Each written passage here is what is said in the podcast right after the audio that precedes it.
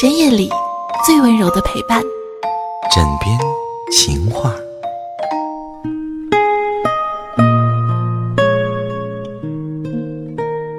在爱情当中，有些人会在几次的情感关系中遇到类似的人，出现类似的问题，有着类似失败的结局，好像在一个怪圈里面打转，转来转去，却又回到了起点，总是逃不出这个怪圈。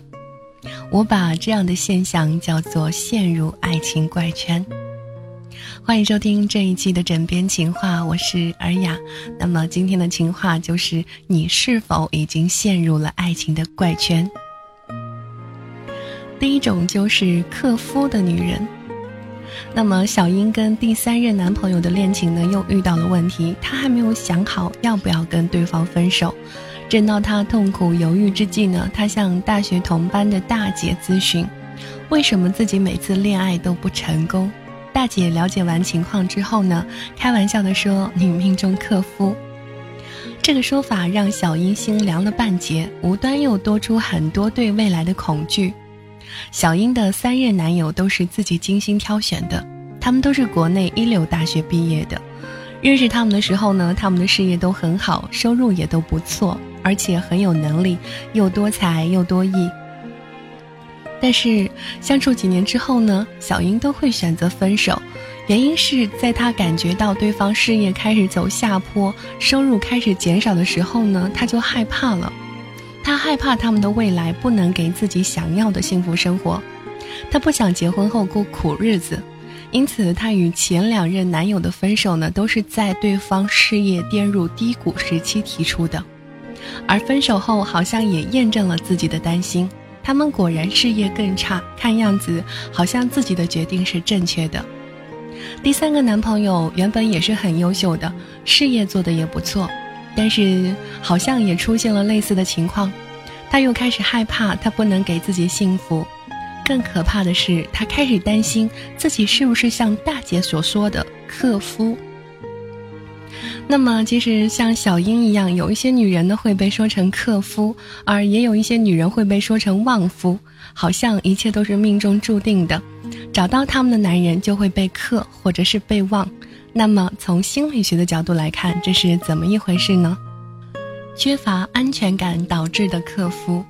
其实这都是有心理原因的，也并非什么命中注定，一切的根源是自己有关系，只是由于他们的心理特点导致的而已。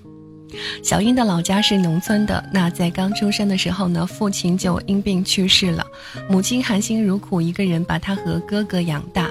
他的哥哥从小有哮喘病，身体一直不好。由于家里失去了主要的劳动力，加上哥哥体弱多病呢，小英在很小的时候就参加劳动，因此小时候的生活在他的印象里是很苦的。虽然现在小英在城市里工作，作为一名教师，她有着稳定的收入，但是由于有了这样的儿时经历，小英内心还是很害怕过苦日子，对未来有一种莫名的恐惧。这种恐惧的感觉其实是儿时的经历遗留在内心的，他的恐惧是担心这种恐惧的感觉再现。我在前面讲过，父亲在孩子内心成长的过程当中呢，代表着力量和安全感。儿时没有父亲的呵护长大下的孩子呢，长大后容易缺少内心的力量感和安全感。那么，在某些缺少父母或者是母亲的家庭里呢，哥哥姐姐有的时候会发展成为代理母亲或者是父亲。如果代理父亲或者是母亲做到位，会抵消一些父亲或者是母亲缺少带来的影响。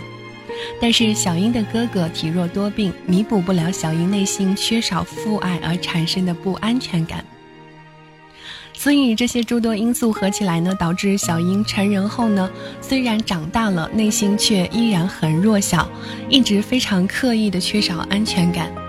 也就因为这个特点呢，她在寻找爱人的时候呢，会刻意去寻找能给自己安全感的男人，而这些男友的多才多艺、不错的事业，就能让小英找到安全感，而他们吸引小英。事物都是有变化的，就像一年有四季一样。人的事业也会有起伏。